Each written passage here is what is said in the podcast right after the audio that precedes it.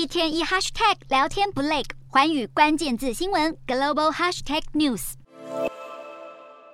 获得日本经济新闻选为二零二三年十大重点亚洲企业，联华电子身为全球第三大晶圆代工厂，如今正受惠于国际晶片开发商和电子产品制造商推动去中国化的趋势，扩大海外产能。除了扩张新加坡工厂，还计划和日本电装公司打造车用功率半导体产线，发展触角伸向各界。此外，大家耳熟能详的中国比亚迪公司，在迈入二零二三年时，在销售上取得重大突破，那就是在中国的电动车销量超越了特斯拉。比亚迪近期还计划进军高阶车市，并且还在泰国设厂，投注四点九一亿美元。同样在中国获得日本经济新闻选中的，还有中国商用飞机公司，将最新目标摆在进军由波音和空巴主宰的中型商用飞机市场。去年，中国商用飞机公司交付首款载体客机 C 九一九给中国东方航空，就已经象征对波音和空巴的挑战开始。此外，东南亚新兴的网络科技公司 VNG 是越南第一家市值达到十亿美元以上的新创公司，